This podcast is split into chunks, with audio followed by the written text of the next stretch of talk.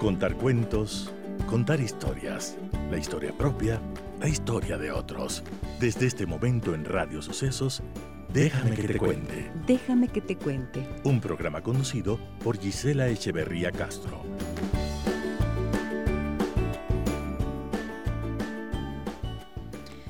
Muy buenos días, amigas y amigos de Radio Sucesos. Qué gusto iniciar una nueva semana junto a ustedes a través de 101.7 FM. Mi saludo muy cordial a todas las personas que nos acompañan y que nos permiten acompañarles a lo largo de la mañana para desarrollar los temas que aquí trabajamos pensando siempre en el mejoramiento individual, en el mejoramiento de las relaciones familiares y en el desarrollo de todos como seres humanos. Muchas gracias por estar con nosotros. Bienvenidas y bienvenidos.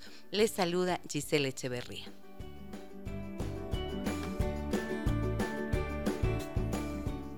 Déjame que te cuente. Déjame que te cuente.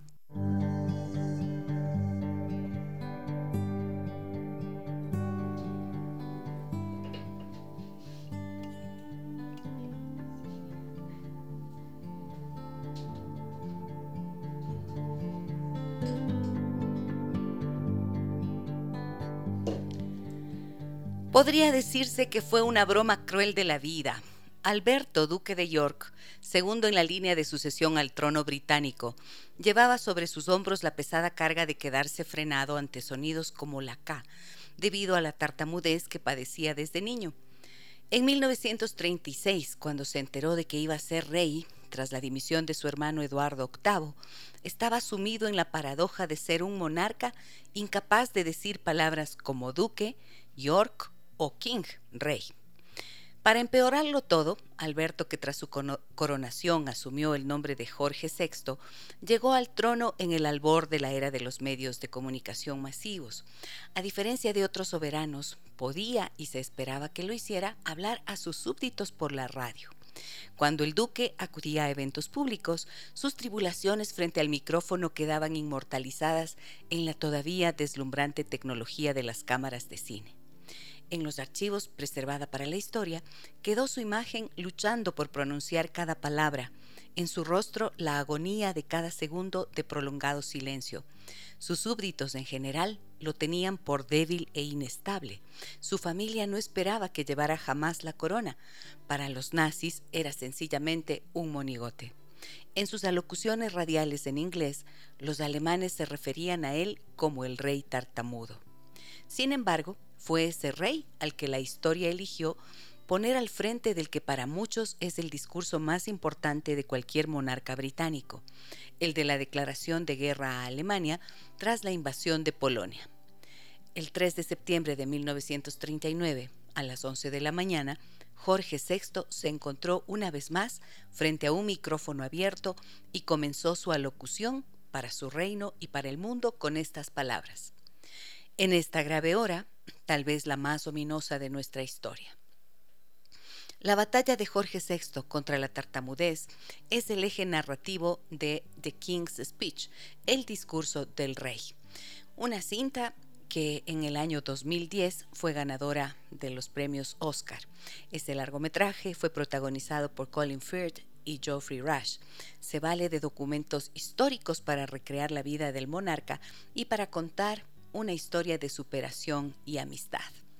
Había acudido a todos los métodos posibles y conocidos hasta la época para, para superar su tartamudez y sin embargo lo único que logró hacerlo fue encontrar un, eh, alguien que lo acompañara, un logopeda llamado Lionel Locke.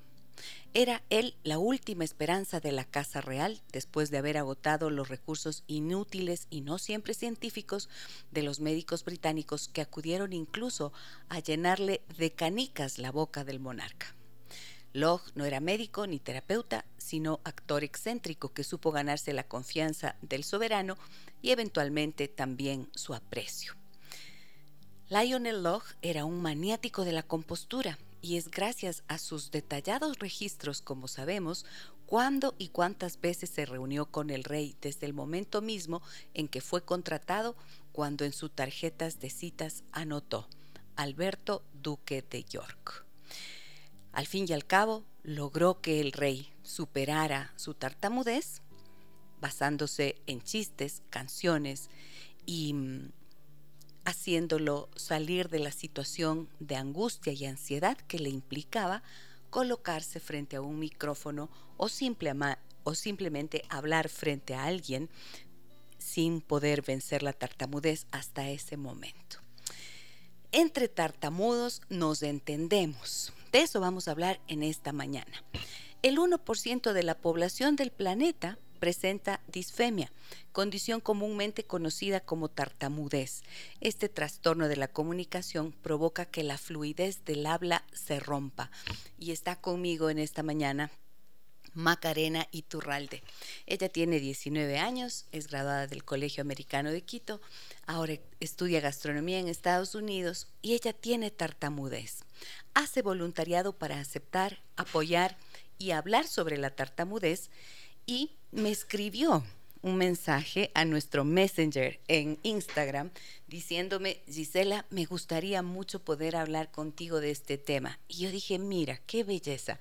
Una joven de 19 años que quiere em, hablar de, de, un tema que ha sido significativamente importante en su vida, que lo sigue siendo, y apoyar de esta forma a otras personas que tienen esta misma situación. Me da tanto gusto tenerte aquí, Macarena. ¿Cómo estás? Bienvenida, buen día. Hola Giselle, ¿cómo estás? Me da muchísimo gusto tenerte acá. Sí, muchísimas gracias por invitarme. Bueno, tú me escribiste, ¿cómo se te ocurrió escribir ese mensaje? A ver, cuenta. Em, o sea, yo he querido, he estado con esta idea de apoyar a niños y adolescentes que son tartamudos y también ayudar a los papás. Y mi mamá trabaja en el colegio americano, entonces le pedí que me dé algunos contactos de psicólogos para yo poder ponerles un mensajito y a ellos a decirles que puedo como que ayudar a los niños si es que están pasando por un mal momento. Ajá, y entonces me encontraste a mí. Sí. y bueno, y, lo, y, vamos a conversar sobre esto.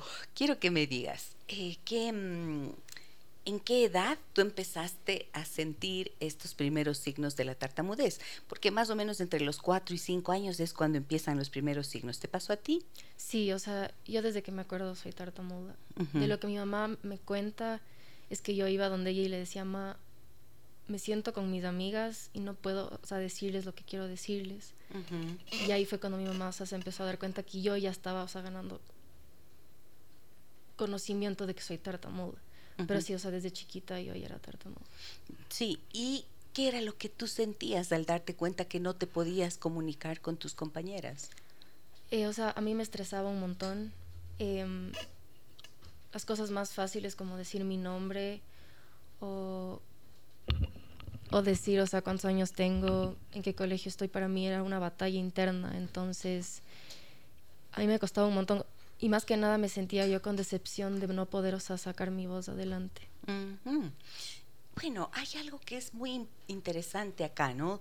Sabemos que el tartamudeo es un trastorno del habla en el que se repiten los sonidos, las sílabas o las palabras. Si ustedes han visto esta película que, a la que yo hacía referencia, se ve como a este rey, llamado como Bertie, le llamaba Bertie su logopeda, era... Mm, la K era el sonido que se le dificultaba pronunciar. En tu caso, ¿qué sonido era? Hay diferentes tipos de tartamudez. O sea, hay la repetición de sílabas, hay también la prolongación de letras y hay uno que llaman le dicen bloques, que es cuando no te salen las palabras. Cuando se interrumpen las palabras. Ajá, o sea, es como que te quedas fría. Y yo tengo eso, o sea, yo no repito sílabas, yo no, o sea, yo solo me quedo fría, como si es que no supiera qué decir. O sea, haces una pausa más prolongada. Exactamente. Ok. Y ese momento cuando te viene esto, esta pausa, ¿qué es lo que tú sientes, Macarena? Me siento sin aire em, y me siento súper incómoda también. O sea, es algo que... O sea, es horrible, la verdad es muy, muy feo. Sí, ¿y qué, qué, cómo fue tu trajinar? Me imagino que tus padres viendo esta situación, tu madre eh, buscó médicos, buscó especialistas, ¿cómo fue eso? Yo, o sea, depende mucho de la persona. Hay personas que no les importa ser tartamudos, o sea, no le toman mucho en cuenta. Y mi caso no fue así, o sea, a mí en verdad la tartamudez sí me controló un montón mi vida. Mis papás me apoyaron mucho, o sea, me buscaban muchos psicólogos. No hay nadie, o sea, no encontramos a nadie que se especialice en la tartamudez. Eh, entonces nos tocó ir con psicólogos, iba eh, a terapias de lenguaje y así más o menos, o sea, yo crecí como que haciendo todas esas cosas para eh, hablar más fluidamente. Claro, porque si yo estoy conversando contigo en realidad y las personas que están escuchando no se notaría nada, ¿no es cierto? O sea, no se nota absolutamente nada. Y yo muchas veces, como suelo decir aquí al aire, incluso digo, me tupo, sí, me quedo así pensando y eso parecería que es como una pausa que haces Mm, porque estás reflexionando. Sin embargo, ¿qué fue lo que hizo que te dieras, que lo tomaras tanto en cuenta y que se convirtiera en algo que tiene, que ha tenido tanto poder sobre ti, como dices, que te controlara? O sea, en el lado negativo. Ajá. Es que yo creo que fue todo, porque yo me daba cuenta que, o sea, más que nada a mí no me gustaba hablar, entonces yo dejé de hablar, no, o sea, para mí el colegio era horrible a mí, o sea, yo me escapaba de presentaciones, a mí no me gustaba ni leer en clase ni nada. O sea, me daba cuenta que no podía ni decir mi nombre. En un restaurante no podía pedir, o sea, mi comida. Entonces sí fue bien incómodo y ahí fue cuando yo me di cuenta, o sea, en verdad esto te está controla. claro, claro. ¿Y tuviste algún, em, alguna respuesta de tus pares, de tus compañeros, de tus compañeras, porque esto suele ser una de las características importantes. Por ejemplo, en la película, en la historia de este rey, Jorge, eh, lo que ocurría es que su padre lo rechazaba, ¿no? el padre empieza a rechazarlo, lo humillaba y generalmente lo veía como si fuera un inútil, un incapacitado. Entonces se ve siempre en estas situaciones que esa respuesta de las personas que están junto a la persona que tiene esta manifestación son la que le llena de angustia, de ansiedad y entonces se vuelven como más conscientes de eso. Entonces te pregunto, ¿hubo alguien de tu entorno que te maltratara de alguna forma, que te excluyera o que te hiciera sentir así de incómoda? No creo, o sea, yo siento que mm, mis papás sí tuvieron, o sea, se equivocaron, pero no lo hacían intencionalmente. Es muy común, o sea, los papás que son tartamudos tienden a decir unas frases que a los tartamudos no nos gusta. Por ejemplo. Por ejemplo, mis papás me decían, o sea, que me tranquilice, que respire. Yo decía, sí estoy, o sea, sí sé respirar, no es cuestión de que estoy respirando mal y nada de eso. Eh, o digamos, ellos me acababan las oraciones o me terminaban las palabras. Y eso para un tartamudo es tenado, o sea, es algo que no nos gusta. Em, o también había veces que cuando yo me trababa, mis papás, y no solo mis papás, pero también mis familiares y mis amigos, empezaban a hacer algo más mientras yo acababa de de trabarme entonces o sea ellos o sea yo sentía que como que me dejaban de hacer caso entonces eh, por suerte no me topé con nadie que me haga sentir muy, muy mal. O sea, yo en el colegio en verdad me escapaba y yo en verdad, a mí no me gustaba decir que yo era tartamuda, yo, o sea, yo intentaba esconderle y mucha gente hasta ahorita no sabe que yo soy tartamuda. Y por eso yo creo que tuve la suerte de que nadie me haya, o sea, ni molestado ni hecho de menos por eso. No te molestaron por, eso, ok. Sin embargo, cuando tus padres te decían esto, obviamente sin ninguna mala intención, pero completaban tus frases como dices, o te decían que te tranquilices, ¿qué pasaba contigo? ¿Qué empezabas a pensar? O sea, yo me estresaba, me sentía súper decepcionada de mí misma. También había ratos que decía, chuta, si ellos ya saben lo que voy a decir, entonces ¿para qué les cuento? Si es que ya saben lo que les voy a decir. Em, entonces sí me causaba mucho, yo creo que más que nada fue dolor. Eso es lo que más me... ¿Y lo expresabas? Decías eso, no me digan esto porque me duele cuando me hacen esto, me, me dicen aquello. ¿Lo dijiste alguna vez o no? No, yo, o sea, yo en el 2018 me fui a un campamento de tartamudos en Estados Unidos. Y ahí fue la primera vez cuando yo pude conocer a más gente tartamuda porque yo creo que lo que más me sentía era incomprendida aquí, porque no se habla mucho de la tartamudez aquí en Quito, entonces el rato que yo me fui a este campamento en Estados Unidos yo conocí a mucha gente tartamuda y ahí fue cuando me empezaron a dar unos diferentes mensajes de los que me daban de chiquita. Entonces ahí fue cuando por primera vez o sea, los señores que trabajaban en el campamento te decían como que los papás que tienen hijos tartamudos hay, hay veces que dicen estas frases, pero no deberían decir, o sea, deberían evitar todas esas frases. ¿Y cuáles podrían utilizar en cambio, en lugar de esas? O sea, lo que nos decían en el campamento es, o sea, tratar como cualquier otra persona, porque hay mucha gente que también cuando tú te trabas te deja de ver a los ojos. Entonces nos decían que siempre hay que ver a los ojos, hay que estar, o sea, súper pendiente de la conversación. y, y, escuchar con atención Exacto. y como lo haces con cualquier otra persona, ¿no es cierto? Esto es lo importante. Sí, exactamente. Ok. A ver, una persona que tartamudea sabe exactamente lo que quisiera decir, pero tiene problemas para producir un flujo normal del habla. Estos trastornos del habla que ahora se llaman en realidad trastornos de la comunicación.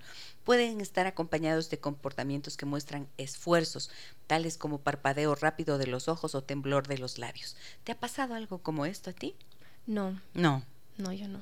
No, porque supongo que es más cuando tienes la repetición de las palabras, que es más evidente, ¿no es cierto? Entonces allí me imagino que es más complicado. Sí, o sea, yo, yo pude ver eso por primera vez en este campamento que le cuento que me fui ahí había mucha gente que tenía estos tics y de lo que, o sea, yo sentía es que hacían estos tics porque ellos pensaban que haciendo les iba a salir más rápido la palabra. Ya. Entonces, o sea, yo tenía una amiga que pisaba para que le pueda salir la palabra más rápido. Mm. Pero yo no he tenido ninguno de esos. ¿Qué fue lo que más te conmovió de lo que viste allá en ese campamento? Yo creo, o sea, desde chiquita a mí lo que me intentaban, o sea, los psicólogos y las terapias de lenguaje que yo iba, el mensaje que me daban era, hay que hacer algo para que tú hables bien. Y, o sea, me hacían hacer muchos ejercicios de respiración, me hacían leer libros. Em, o sea, yo crecí con el mensaje de que no, o sea, no estoy hablando como debería hablar. Y cuando yo fui a este campamento en el 2018, fue la primera vez donde yo fui y el mensaje, o sea, fue totalmente diferente, porque ahí nos decían, ustedes no tienen que cambiar la manera que ustedes hablan. Si es que alguien no les quiere escuchar, ellos son los que pierden, no ustedes. Ustedes son únicos. O sea, fue un mensaje totalmente distinto con el que yo crecí. Y yo creo que eso fue lo que me ayudó aceptar mi tartamudez. Y cuando dices aceptar, quiere decir que dejaste de sentirte frustrada y enojada contigo misma, como decías. No, o sea, sí hay veces, obviamente, que sí, o sea, me da muchos nervios o no me salen las cosas, pero ya ya creo que le superé un tanto de que no me molesta mucho el que dirán, porque eso era algo que me importaba un montón.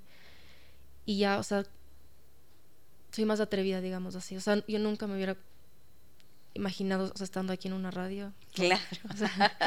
claro, eso te iba a decir, porque, o sea, como cuando ya te dije, ok, sí, listo, y venga la entrevista, ¿qué pasó? A ver. O sea, yo casi me muero, o sea, le dije a mi mamá, no sé en qué me metí, pero o sea, dije, o sea, es ahora o nunca, o sea, después me voy a arrepentir de no hacer esto. Por eso nunca habías estado antes en una radio. No, nunca. Frente a un micrófono. Y hablando a un montón de gente. Bueno, esto significa que ha sido más que prueba superada entonces para totalmente, Absolutamente, claro que sí. Los estudios médicos estiman que el 70% de los casos de tartamudez se relacionan con un tema emocional ansiedad, miedo, circunstancias traumáticas o ridiculización. En un mínimo porcentaje solamente la dificultad se debe a aspectos hereditarios o genéticos. En tu caso, ¿cuáles crees que pueden haber sido esos, esos miedos, esas ansiedad, esa ansiedad o esas eh, circunstancias que quizás te condujeron a esto? ¿Tienes idea? No estoy segura, pero en mi familia sí hay gente que es tartamudo también. me imagino que sí un factor genético sí hay allí. Sí, creo. Em, pero no le podría deciros exactamente porque es, pero yo sí tengo unos tres familiares que son tartamudos también. ¿Y de qué edad son ellos? Em, yo creo que de unos 23 para arriba. Ok. ¿Y cómo lo llevan? A ellos no les importa. O sea, yo era la única, o sea, de mi familia por lo menos, que sí me afectó un montón. ¿Y ellos tienen lo mismo que tú, este bloqueo, este em, pararse o se nota diferente? Son más silábicos ellos. La repetición de sílabas. Repetición. Y la repetición de sílabas todos los la podemos tener, ¿no? En cualquier momento. Sí. Sí, hay veces que, o sea, como que Pero en esos casos, claro, se ve más. Claro, es más distinto, sí. Ahora, ¿cómo andas de miedo y de ansiedad actualmente? Yo ansiedad, o sea, yo toda la vida tenía ansiedad. A mí hasta me medicaban. A mí me daban hasta valeriana para poder ir al colegio y hacer presentaciones y esas cosas. Em, pero yo creo que estoy mejor, o sea, ya no me pongo tan nerviosa como antes. ¿Y qué has hecho para superar la ansiedad además de estos recursos que son Es que yo en verdad, o sea, yo, yo soy fiel creyente de que la tartamudez no se cura obviamente, pero una vez que tú, o sea, confías en ti mismo y estás más segura de ti mismo, ahí es cuando baja la tartamudez. Entonces, cuando yo empecé a tener más confianza en mí misma, eh, ahí fue cuando yo dejé de trabarme más. Y ahí fue cuando la ansiedad sí bajó, porque ya no me importaba mucho, chuta, qué será que van a pensar de mí y esto que el otro. Entonces ya, o sea, estoy más como que calmada en ese tema. ¿Y qué pasaría si haces algo que te quite de raíz la ansiedad? ¿Has pensado en eso? ¿Qué, ¿Qué ocurriría si ya no tuvieras la ansiedad para nada? Ay, me imagino que sería por completo. Sería por completo. sí, creo que y yo me ofrezco a hacerte una intervención con eso. Claro, yo trabajo con una técnica de liberación emocional que simplemente es fantástica. ¿En serio? Claro. Y entonces lo único que hacemos es que se saca de raíz el origen emocional. Y he trabajado con muchas personas que tienen, mm, que han tenido, por ejemplo, mira, que hace poco nada más he trabajado con una persona que empezó a tener disfonía. Perdió la voz, o sea, perdió completamente la voz. Y esa pérdida de la voz se produjo a raíz de una cirugía que le hicieron en unos pólipos que le habían salido en las cuerdas vocales. Pero era la segunda cirugía que le hicieron. Entonces, cuando viene a mi consulta, yo empiezo a preguntarle y mm, le pregunto, siempre pregunto, ¿qué es ¿Cuál es la emoción que acompaña esta manifestación?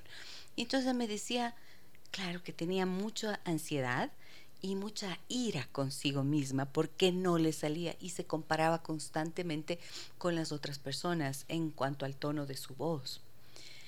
Y claro, trabajamos en eso. Y en esa misma sesión, digamos que su voz era audible en, eh, en una escala del 1 al 10, tú le escuchabas en un cuatro o cinco. O sea, hablaba así bajito, ¿ya? Y cuando terminamos la primera sesión, su voz estaba en un 8. ¿Ah, ¿En serio? Ah, sí. Qué increíble. Y en la segunda sesión, cuando trabajamos en la segunda sesión, porque siempre tiene que existir algo detrás, nunca es tan, tan sencillo, ¿qué había? Un accidente de tránsito que ella tuvo hace años, en donde em, su hija estaba su hija estaba atrapada en el auto y ella estaba conduciendo en ese accidente. Entonces, cuando se cuando ella se levantó y vio que su hija estaba allí, se quedó se quedó sin voz, literalmente. Entonces, cuando trabajamos en eso, su recuperación ha sido absolutamente notable. Prácticamente está tiene la voz en un ella dice, "Estoy en un 9." Y le digo, ¿y cuánto falta? Dice, creo que falta un poquito. claro, porque te comparas con lo anterior y entonces notas la diferencia, pero hemos sacado la raíz, la raíz emocional y ha recuperado la voz. Qué increíble. Entonces, ¿tú qué piensas? ¿Cómo sería tu vida si no tuvieras esa ansiedad? Es que yo sí creo que funcionaría, porque además la tartamudez es como un ciclo. O sea, tú te pones nerviosa y te trabas, y te pones mucho más nerviosa, te da más ansiedad y te trabas más. Entonces, yo sí creo que si es que yo fuera menos ansiosa, eh, ahí sí se me iría muchísimo más de lo que ya se me fue. y, yo le voy a hacer una pequeña intervención acá, ya vamos a ir, verán. Vamos a ir a una pausa y regresamos. Tengo mensajes lindos, mensajes en Facebook donde como siempre hacemos nuestras transmisiones en vivo del programa. Allí ustedes me pueden seguir, búsquenme Giselle Echeverría Castro también en Instagram y en nuestro canal de YouTube pueden volver a ver siempre los programas. En Spotify los pueden escuchar. Y eh, me dicen, por ejemplo, qué hermosa propuesta, dice Ana Lucía Carlos Ama. Espero que la ansiedad se maneje y se vaya de tu vida, nos dice. Gracias, dice. Ale Roballo dice, no se nota su tartamudez. Está súper bien. Hace un ratito me puse a escuchar el programa y todavía no sabía de qué se trataba el tema de hoy. Realmente al oírte hablar, no se te nota. Avanti. Judith dice, Buen día, un problema que no es visible. Gracias por tratarlo. Excelente inicio de semana. Muchísimas gracias. Cierto, ¿no? No sé, no es visible. El 1% de la población mundial. O sea, nosotros somos 16 millones de ecuatorianos. El 10%, ¿cuánto será? 16 millones, 1 millón 600. O sea que por lo menos unas 160 mil personas tienen tartamudez. Yo quiero preguntarte, ah, luego de la pausa, ¿cómo es? ¿Cuál puede ser la diferencia entre decir tengo tartamudez y, ser y soy tartamudo? Ya vuelvo.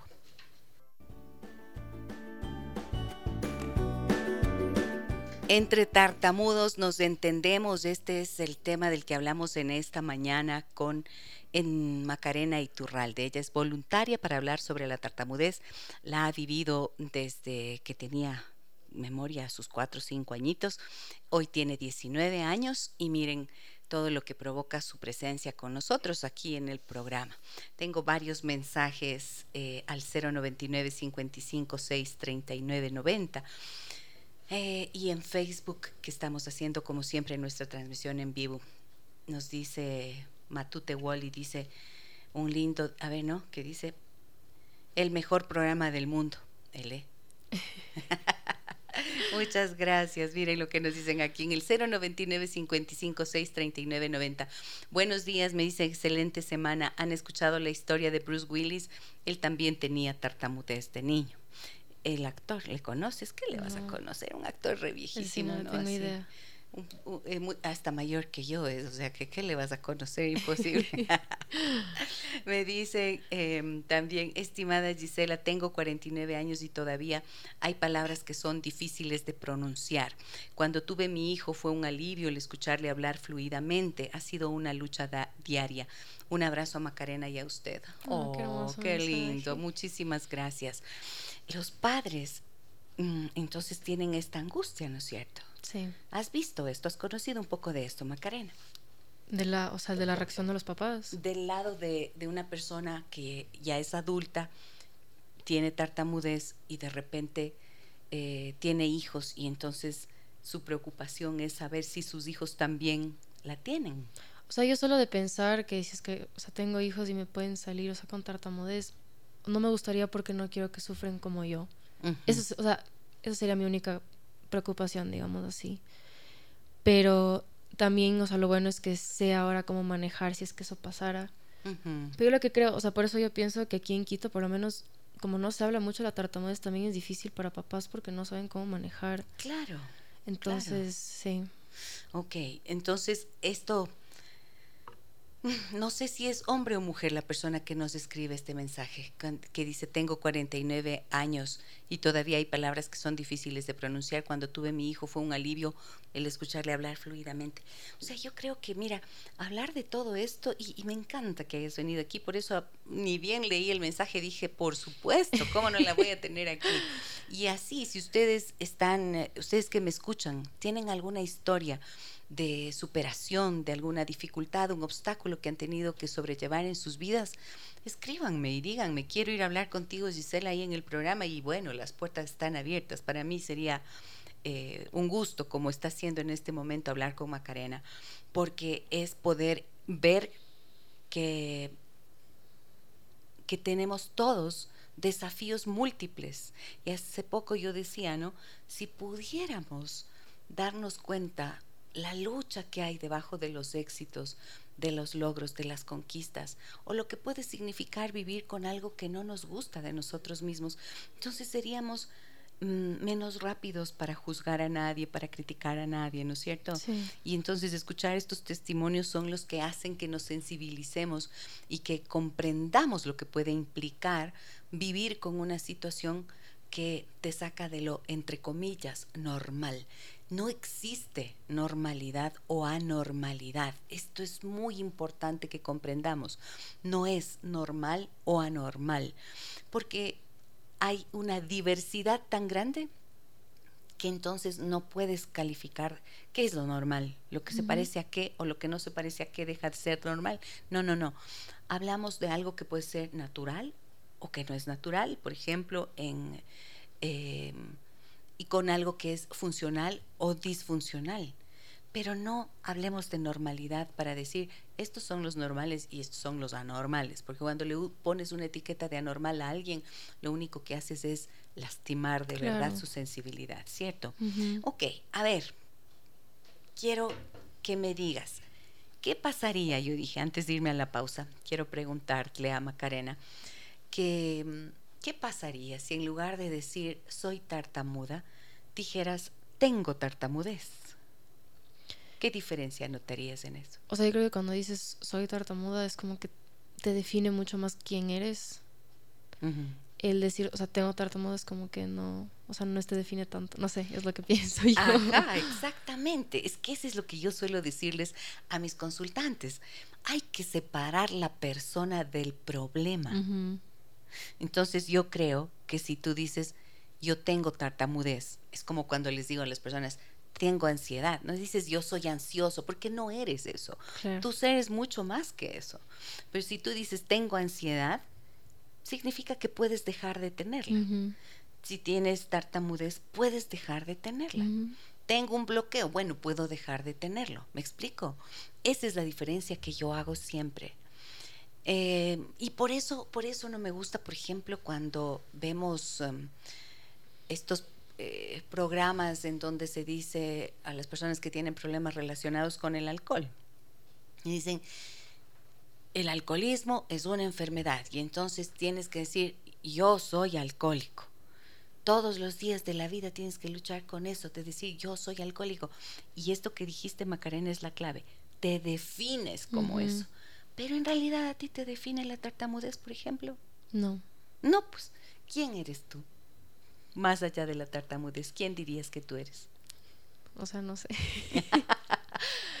o sea, yo sí creo que una gran parte de mí sí, sí es la tartamudez, pero estoy aprendiendo a dejarle ir, porque no, no siento que es bueno para mí, o sea, seguir pensando así. Claro.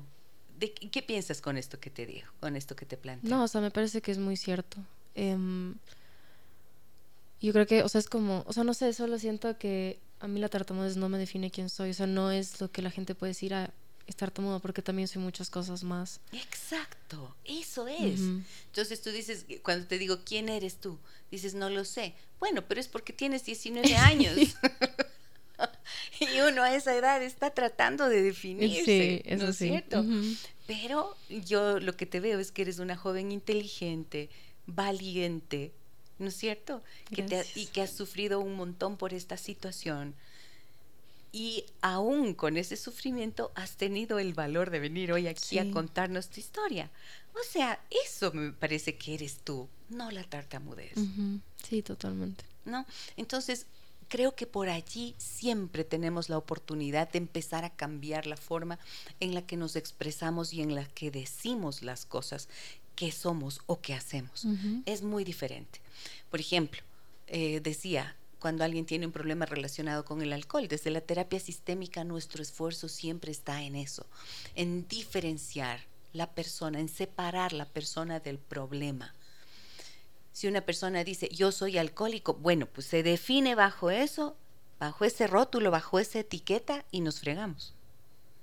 Porque ya no tienes opción. Es como que estás circunscrito a eso que te dice la etiqueta. Y no, los seres humanos somos mucho más. Y se puede tener algo y dejar de tenerlo. Entonces, ¿en qué nivel está ahorita tu ansiedad? Le, propongo a Macarena que le quitemos la ansiedad aquí en vivo, a ver. ¿En cuánto está tu ansiedad? o sea, del 1 al 10. Yo creo que un 6, un 7. En un 6 o 7. Ya, elige 6 o 7. 6, vamos por el 6. 6, segurísima, o 7. 6, 6. 6, ya. ¿En dónde sientes la ansiedad? En el pecho en el pecho. ¿Y cómo, cómo la sientes? ¿Cuál es la... O sea, es como un vacío. La sensación, como un vacío. Sí, siento como un vacío en el pecho. Entonces, verán, atención, póngame redoble de tambores. Vamos a hacer una intervención en vivo ahorita, aquí, porque Macarena me dice que sí. sí, ¿quieres quitártela? Sí. ¿Quieres quitártela? Eso nomás, solamente necesito que me digas si te la quieres quitar. Entonces, a ver, voy a separarme un poquito del, del micrófono Así, ponte frente a mí. Eso, que, que tengas micrófono, ahí estamos bien. Entonces, a ver, vas a golpear así. ¿Eres diestra o zurda? Diestra. diestra. Mm. Con la derecha vas a golpear el filo de la mano izquierda. Exactamente. Entonces, vas a decir, a pesar A pesar de sentir esta ansiedad tan de grande, sentir esta ansiedad tan grande. ¿por qué es tu ansiedad, Macarena? ¿Me está preguntando? Tengo que Sí, repetir. te Ah, pregunto. por los nervios de hablar en una radio. Por los nervios de hablar en una radio que casi no se me han notado.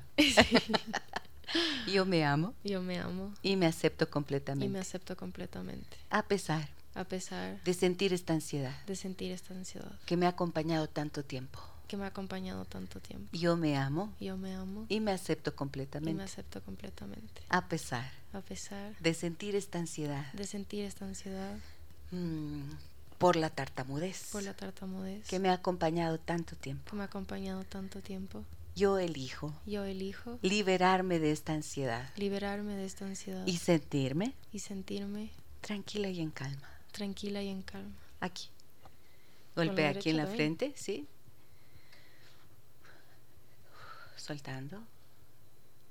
Esta ansiedad Esta ansiedad aquí.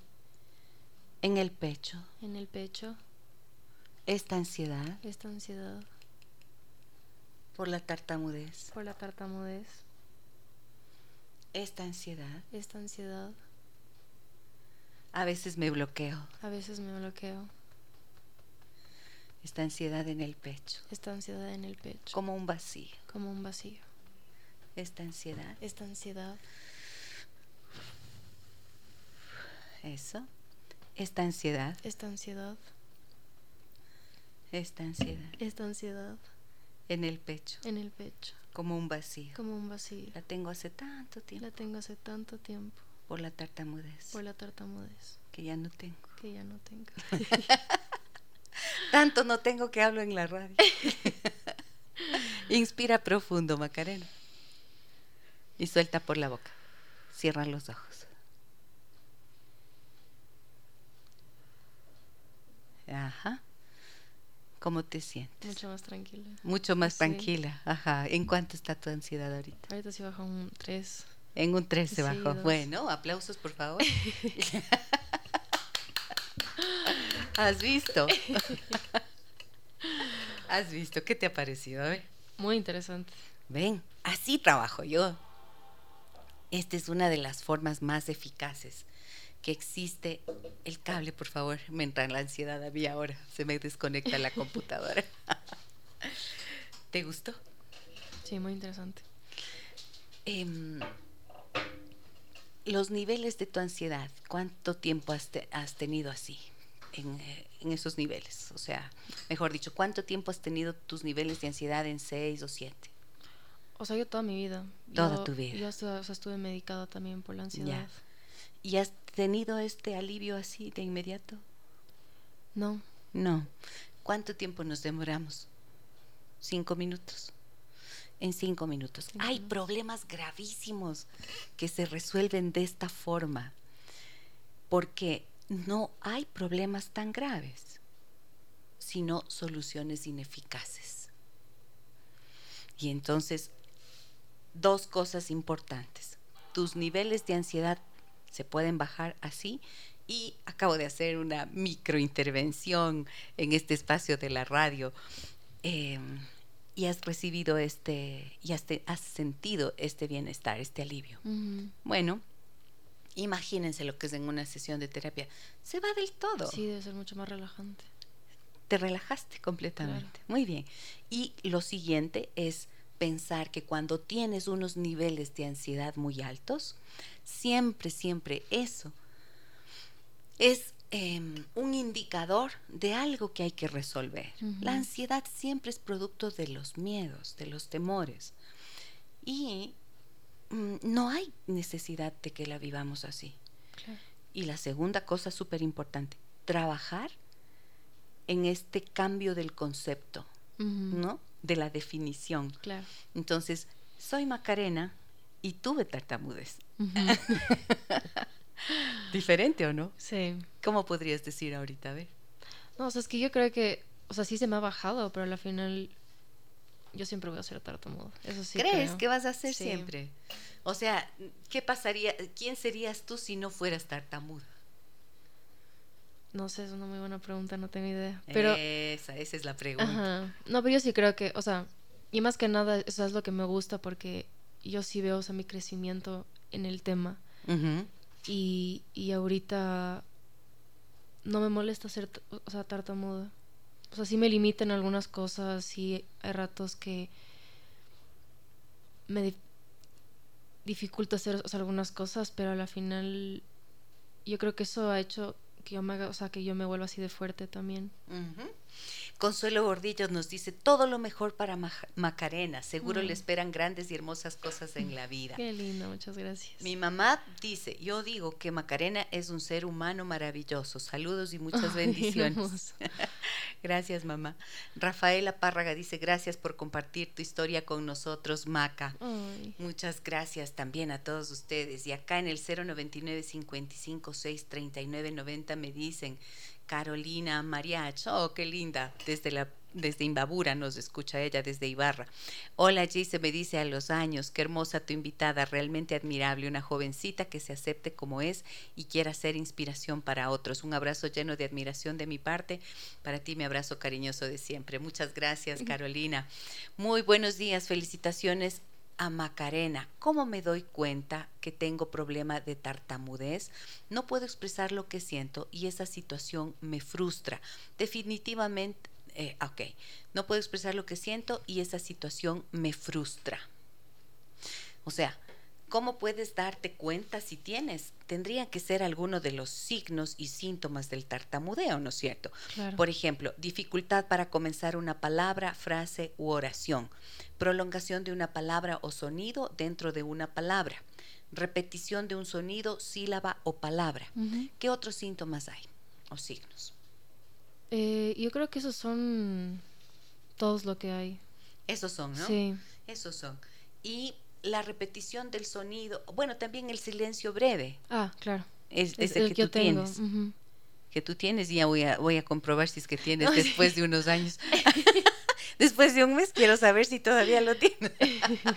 no, obviamente, obviamente que no es que se acaba con cinco minutos que hicimos, pero la ansiedad se te bajó. Claro, eso sí. Y nunca había sentido esa tranquilidad. Bueno, eso está bueno.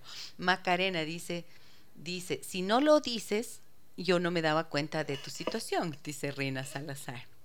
Cristina Pachano dice que hermoso sentido y profundo tema y programa. Muchas gracias. María Elisa Guillén dice, eres una valiente Macarena.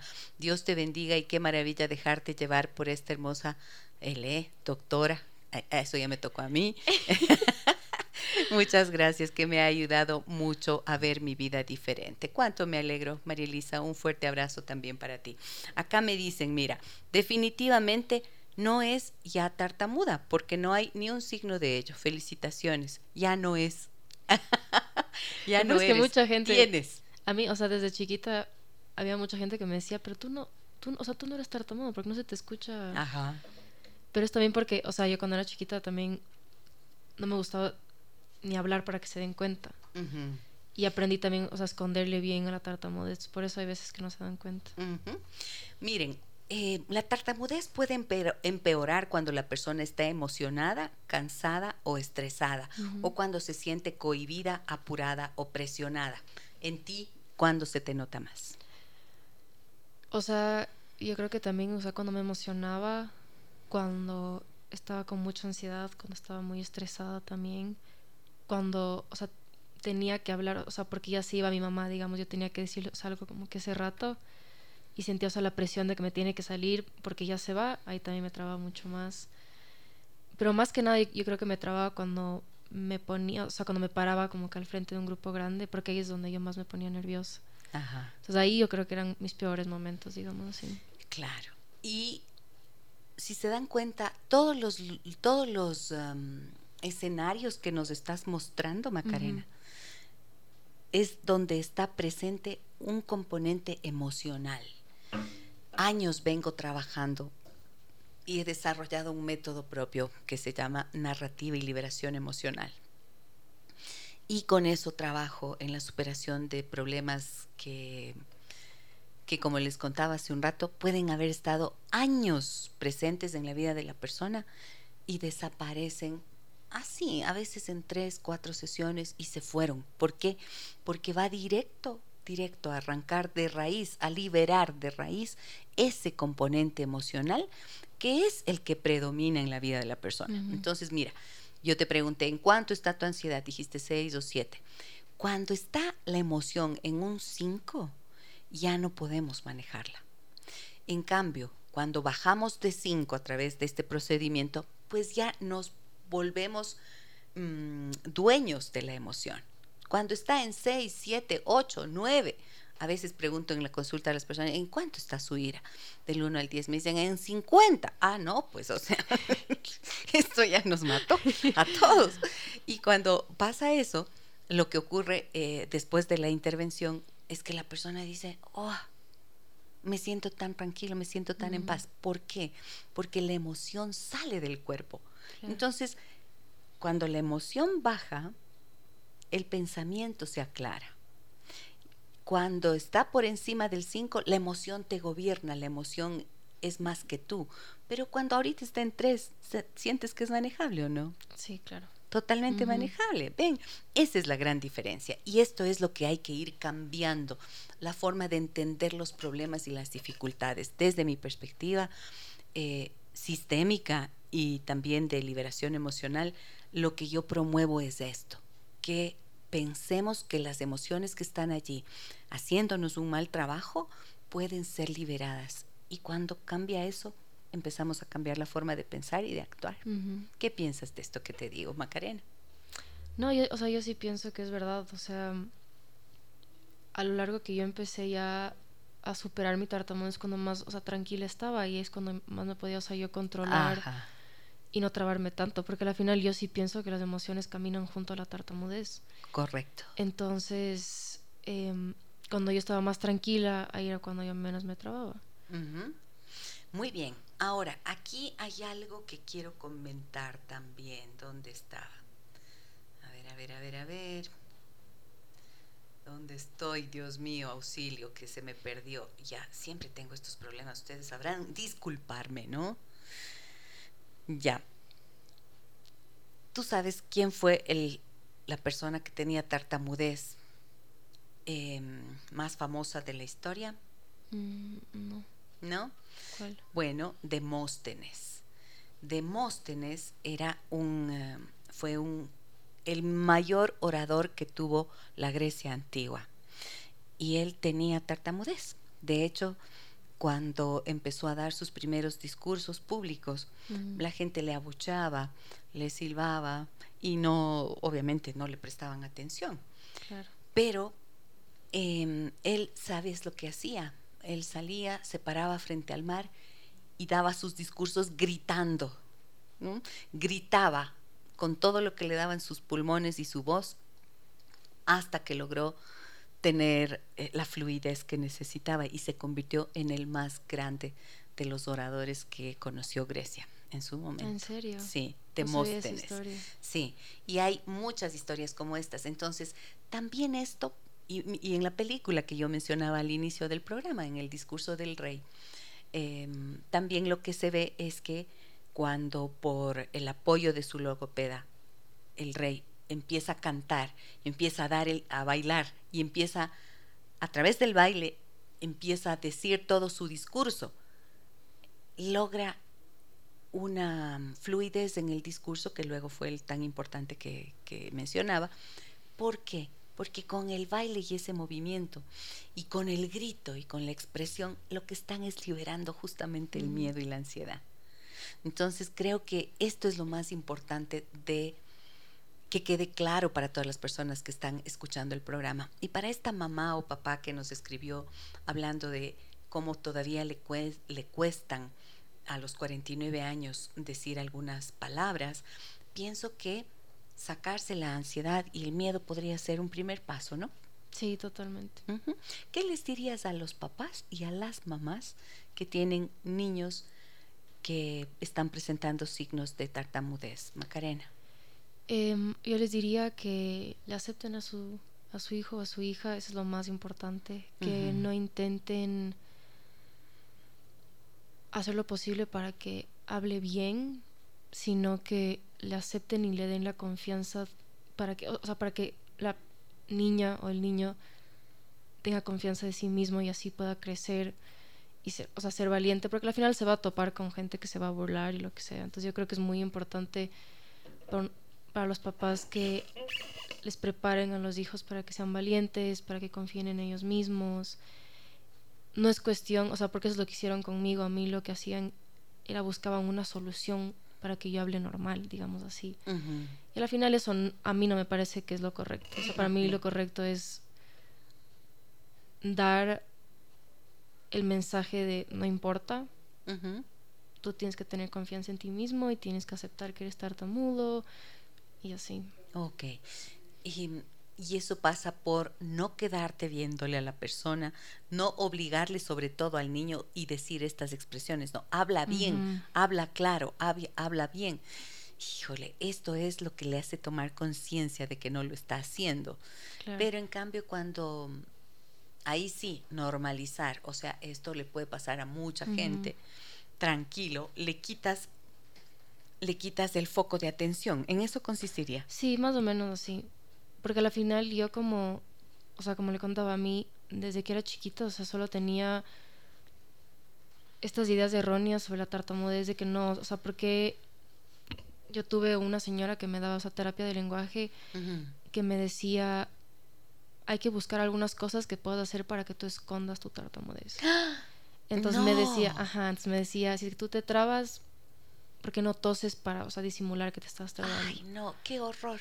Y yo crecí con esas ideas, entonces obviamente yo de chiquita dije, chuta, o sea, no hablo normal, o sea, necesito cambiar esto ya, pero no es, o sea, no es así. Te pusieron más carga allí. Claro. ¿Y qué, qué te pasó ahí cuando te dijeron eso? O sea, que al final yo pensaba que eso era lo que yo tenía que hacer. Yo, o sea, yo recién cuando me fui al campamento este en Estados Unidos, que yo tenía 16 o 17 años, que fue, o sea, reciencito, ahí fue la primera vez que yo dije, o sea, que yo escuché los buenos mensajes de la tartamudez, digamos así. Dime algo, ¿y en el amor? ¿Qué cosa? ¿Y esto te ha impedido de alguna manera enamorarte, tener novios, novios? No, no, tranquila, no, no, te has, no, no te has sentido ahí ansiosa ni preocupada. Sí, o sea, a mí me cuesta un montón, o sea, ahorita ya no tanto, pero antes me costaba un montón decir a la gente que era tartamuda.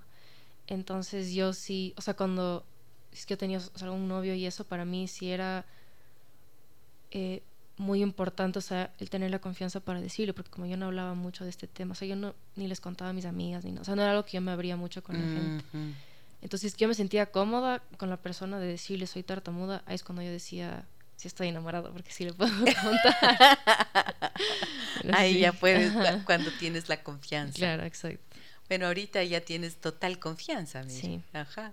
Ya estás con total confianza. Entonces, ¿qué? ¿Vas a cambiar la forma de decir o no?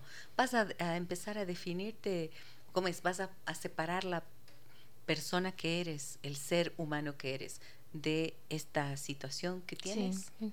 ¿Sí?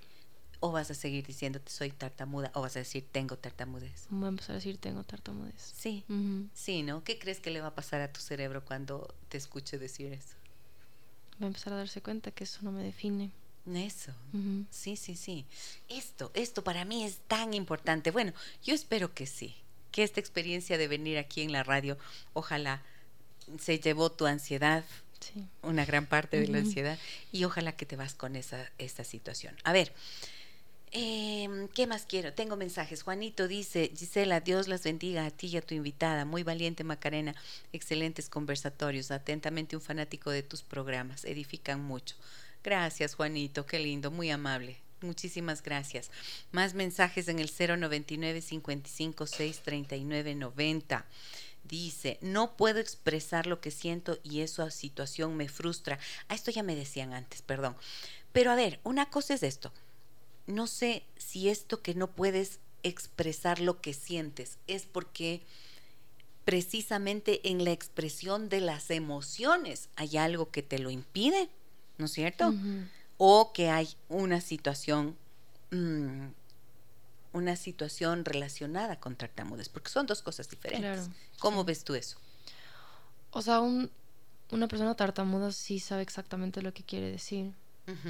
Solo que el rato de ya hablar, o sea, decir en voz alta, ahí es cuando no puede.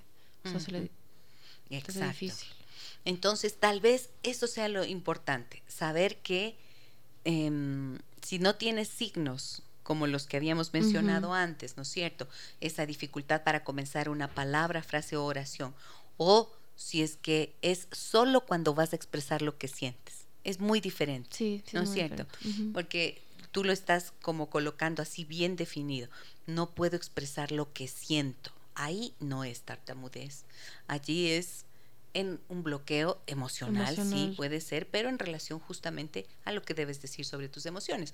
Mensajes, me dicen, Gisela, déjame que te cuente. Qué lindos, me encanta cuando ustedes me dicen eso, cuando usan el nombre de nuestro programa, porque eso justamente es lo que hacemos. Déjame que te cuente, soy Patti, nunca se me hubiera pasado por la cabeza que iban a tratar este tema. Lo agradezco de corazón. Desde pequeña tuve muchos problemas para pronunciar letras como la R, la L y obvio, los nervios hacían que en momentos de mucha presión no puede expresarme y las palabras larguísimas eran imposibles de decirlas. Algo que fue muy difícil de sobrellevar porque en casa mi madre era maestra y por tanto una excelente oradora. ¿Cómo lo, lo hice para superarlo? Pues mi madre hizo un gran trabajo. Tuve que leer muchas horas libros en altavoz y la paciencia de ella permitió que entendiera que tenía otras cualidades, como una excelente retentiva, que hacía que me aprenda rápidamente largas recitaciones y entendiera que tengo muchas otras cualidades. Qué hermoso. El proceso es muy difícil porque la tartamudez provocó en mí timidez por miedo a equivocarse. Cuando tengo periodos de estrés y presión laboral, ahora que tengo 46 años, siento como que quiere regresar mi tartamudez. Entonces escucho de mi familia decir que dices, ¿qué dices? No te entiendo. Y entonces recuerdo los ejercicios, respiro, cierro los ojos y recuerdo a mi mamá repitiendo, tú puedes, inténtalo una vez más. Oh. Qué hermoso. Hoy me da escalofrío escuchando esto qué importante, qué relevante es la palabra de mamá, la palabra de papá, ¿no es cierto? Una madre que cree en ti, una persona que te apoya, que te dice, em, tú puedes, lo vas a lograr, simplemente te afirma y te da la fuerza para seguir. Pero cuando esa misma persona tú le dices algo y mm, mamá o papá te dice, chuta, no creo que puedas, hijita. Uy, es como, ¿sí o no? Se te cae por dentro un mundo, ¿no? Sí. ¿Qué sientes cuando escuchas este mensaje de Patti? Qué linda. Gracias, Patti, por tu confianza y por compartirnos este, este testimonio tuyo. ¿Qué sientes, Macarena, escuchando esto? O sea, a mí me encanta porque yo, en verdad, crecí pensando que era la única. Entonces, escuchar todas estas historias es como que te entiendes con la otra persona. Es como que yo pasé por lo mismo. Entonces, me parece súper, súper lindo. Y yo sí creo que el apoyo de una madre o de un padre mm, en esa situación es muy, muy importante. Me parece súper lindo que la mamá le haya dado ese apoyo. Sí, ¿no? y, y, mira, tú también me dijiste que te mandaban a hacer lecturas de muchos libros. Sí. ¿Qué fue lo bueno de esas lecturas? Nada. ¿Cómo que nada? O sea, es que a mí, a mí no me sirvió eso. O sea, a mí me hacían muchos ejercicios de respiración y me hacían leer, pero me hacían leer, o sea, pausadamente, como que más despacio. Eh, pero a lo largo no, a mí no me funcionó esos ejercicios para la tartamudez. O sea, lo único que me funcionó a mí fue ganar más confianza en mí misma. Ok, pero ¿para qué te sirvió leer todos esos libros? O sea, es que decían las, las chicas que me hicieron hacer estos ejercicios, me decían que yo me trababa porque hablaba muy rápido. Mm. Entonces me hacían leer súper pausadamente para aprender a hablar en un ritmo más despacio, así no trabarme. Pero al final mm. así no... O sea, no fue, no fue bien llevado eso. Porque en cambio yo pensaba, y acá Pati nos dice que su madre le llevó a hablar a leer muchos libros en voz alta y tú dices que mm, también pasó eso, entonces yo pensé, qué hermoso, yo amo la gente que lee. Creo que no hay nada más que te nutra más Mm, de forma autónoma que lo que, que la lectura, la aproximación que tengas a un libro. ¿Aprendiste algo de esos libros o no? No me acuerdo, no te acuerdas. Chiquita. Claro, y no, se, y no te acuerdas y tal vez, claro, porque no, no era el propósito que disfrutes de la lectura, ¿no es cierto? Sino todo estaba concentrado eh, objetivamente en la superación del problema. ¿Ven lo grave que puede ser que el problema se convierta en un gigante y que se defina la persona por el problema? O sea, no, eso es a lo que hay que oponerse. Me dicen, estoy escuchando el programa de hoy, excelente y felicitaciones a Macarena por su valentía y a Gisela por el programa. Sigan adelante. Qué lindo. Giselle, buenos días, felicitaciones por su programa. Tengo un nieto de 10 años que es tartamudo. Cuénteme qué podríamos hacer, cómo le podemos ayudar. Gracias, Jimena nos dice. Oh, ¿cómo podrían hacer? ¿Qué les recomiendas tú, Macarena? Em, yo les recomiendo, o sea, lo que hablábamos antes de escucharle siempre con mucha atención, o sea, tener paciencia, eso es lo más importante con alguien tartamudo, porque sí, o sea, nos demoramos un poquito más en acabar las oraciones, pero lo que tenemos de lo tenemos para decir es muy valioso igual. Entonces, que le vean a los ojos, que le pongan mucha atención, eh, no porque que no es impaciente, ¿no? Sí, exacto. También lo que me pasaba a mí es que mi familia, como sabía que me molestaba la tartamudez, ellos decidían mejor no preguntarme nada para no ponerme en una situación incómoda. Pero no, o sea, es igual hablar con él o con ella y estar solo, o sea, súper atento a lo que dicen. Y darle un ambiente, o sea, seguro para que él pueda sentirse seguro de compartir con ustedes. Y mm, tal vez aquí yo suelo plantear también a los padres, me permito recomendar, busquen apoyo de tal forma que mm, la ansiedad que todos tienen y cómo empiezan a girar en torno al problema desaparezca. Porque cuando los padres se tranquilizan también, el niño tiene más tranquilidad. Sí, claro. ¿Cierto? Me dicen por acá, a ver, buenos días Gisela, me reservo mi nombre, tengo 33 años y desde los 5 años he sufrido de tartamudez. Ha sido muy duro porque hay episodios largos donde no sufres de esto y otros periodos donde te viene nuevamente la tartamudez. ¿Te pasó a ti también, Macarena? Sí. Esto me viene cada vez que estoy nervioso, como inseguro de preguntar algo. Es duro hablar frente a las personas. Todo esto no ha sido un obstáculo. Tengo dos maestrías, un buen trabajo, pero vivir sin poder decir lo que soy por miedo a la gente se siente feo. Pienso que mi potencial por tener esto sí me ha limitado. Gracias por hablar de un tema que nadie conversa. Ojalá el Estado apoye más a personas como nosotros y la sociedad no nos quede mirando raro cuando no hablamos fluidamente. Mm, te doy un abrazo, abrazo, abrazo grande y fuerte a todas las personas que comparten sus testimonios. Miren qué interesante y qué importante lo que nos dice. Pero ya que es por periodos, entonces está clarísima la relación con el temor, la ansiedad y lo emocional. ¿Ya ves? entonces, cuando hay eso, miren, siempre, siempre, desde mi comprensión, esto que digo no es la última verdad, por supuesto, sin embargo, desde mi comprensión de las cosas y del mundo emocional y de lo que yo trabajo en consulta, y vengo, vengo haciéndolo ya durante años, em, viendo realmente miles de personas que logran salir de sus dificultades, yo lo que veo y lo que he aprendido a través del modelo sistémico es que esta manifestación es un síntoma, síntoma, como cuando tienes una infección en la garganta y te sube la fiebre, ese es el síntoma. Entonces, ¿qué hay que hacer? Resolver la fiebre, la, la infección de la garganta, ¿no es cierto? Algo así. Esto es un síntoma. ¿Cuál es el, lo que está, qué es lo que está debajo? El problema real, la ansiedad. Bueno, sacas la ansiedad y se resuelve el síntoma. Es así como yo lo veo, lo entiendo y lo he evidenciado.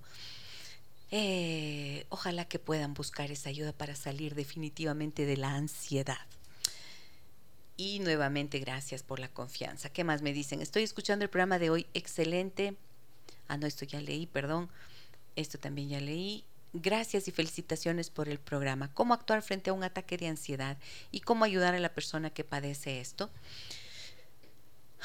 ¿Cómo actuar frente a un ataque de ansiedad? ¿Cómo actuabas tú frente a tus crisis de ansiedad, Macarena? Em, yo lo que más hacía era irme a caminar eso era lo que más me ayudaba a tranquilizarme ¿Ah, un poco, sí. O sea, yo salía a caminar con mi mamá o me ponía a escuchar música.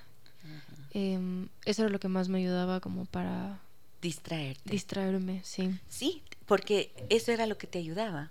Bueno, pero en el ejercicio físico también bien importante, ¿no es cierto? Porque estás dándole un doble, un doble beneficio a tu cuerpo en ese momento. Te distraes, pero también te sientes físicamente mejor. Ok. ¿Y actualmente sigues haciendo eso? Sí, sigo haciendo eso. Pero ahora estás en un periodo de que ya no tienes nada. Sí, ya no me... O sea, ya, yo no soy mucho... O sea, a mí no me dan muchos ataques.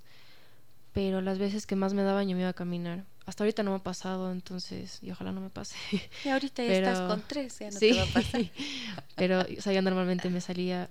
Yo creo que o sea, lo más importante en ese caso es saber, o sea, qué te hace bien a ti, o sea, como que conocerte a ti mismo y saber qué es lo que te va a ayudar a ti para que pases ese tipo de crisis. O sea, yo descubrí que el caminar me hacía mucho mejor. Entonces ahí fue cuando yo empecé a salir a caminar cuando me sentía así. Pero depende de la persona. Depende de la persona. Y lo que sí les puedo decir con absoluta seguridad, si su nivel de ansiedad está en 5 o por arriba del 5, esa ansiedad lamentablemente se vuelve ya inmanejable.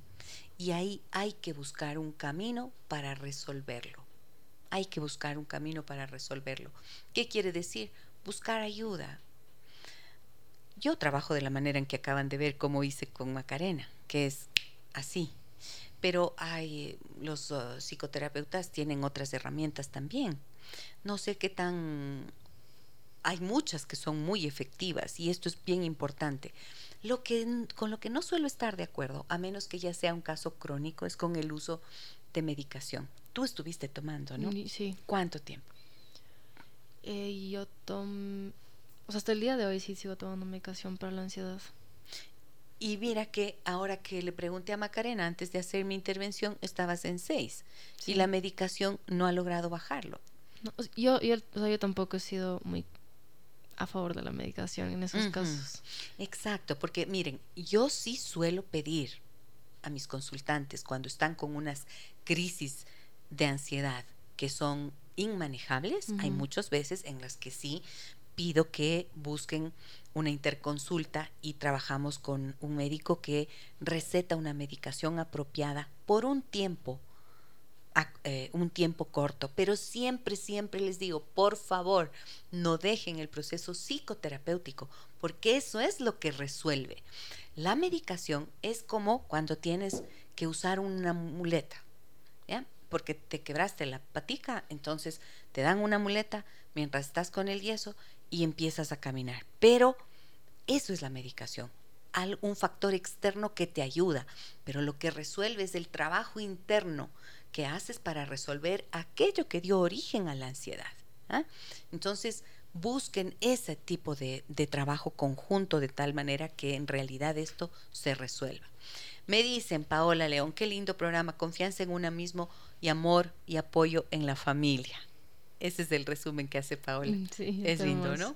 María Fernanda dice, es una mujer muy, muy inteligente a pesar de su corta edad.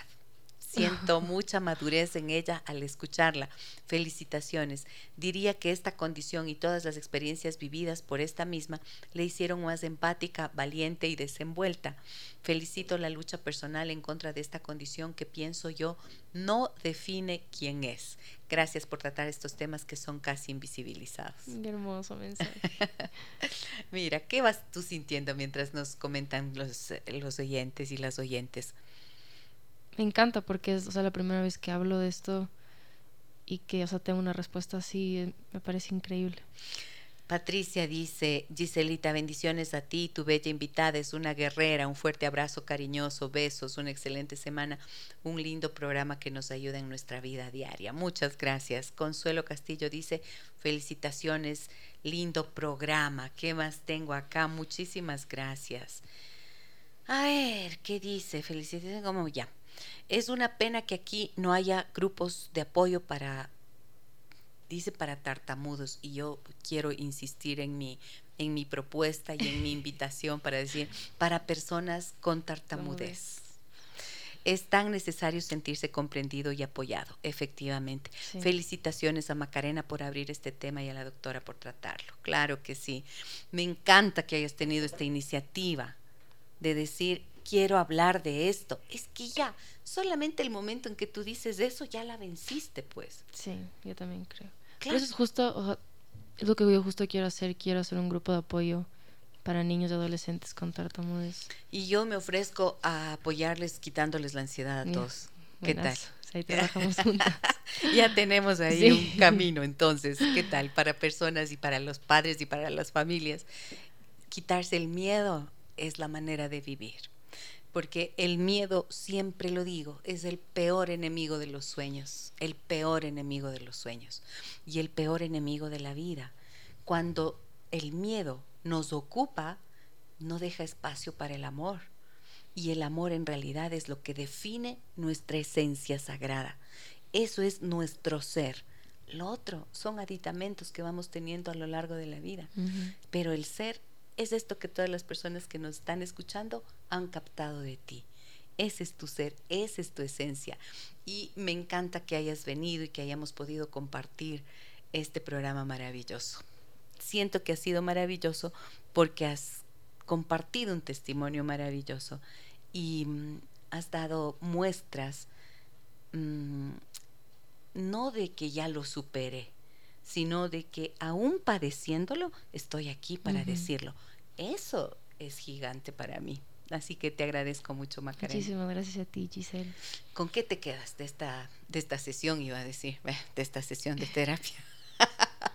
¿Con qué te quedas de esta conversación que hemos tenido y de lo que nos han compartido también los oyentes? O sea, la verdad me siento muy orgullosa de mí misma. O sea, nunca me hubiera imaginado que iba a estar aquí y siento que es un paso muy grande para mí. Em, y no me voy a quedar sola aquí. O sea, yo sí quiero en verdad ayudar a mucha gente que pase por esto y que está pasando por esto.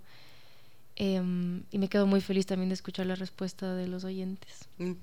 Gracias nuevamente a Macarena que hoy nos ha acompañado con su testimonio, con sus reflexiones y mm, es realmente inspirador, ¿no es cierto? Macarena Iturralde tiene 19 años, se graduó en el Colegio Americano de Quito, estudia gastronomía en Estados Unidos y tenía tartamudez. Hace voluntariado para aceptar, apoyar y hablar sobre este tema. Me dice Alba Espinosa, qué buen tema, denos más despacio el número del celular. L. Tienen que decirme que hablo, estoy hablando muy rápido. 099 55 6 39 90. Ahí está. Ese es el número de nuestro celular, número celular de contacto. Yo vine quiero pedirte que pongamos para cerrar el programa la canción con la que lo abrimos. Y la busqué esta canción precisamente porque tiene que ver con lo que hemos hablado hoy.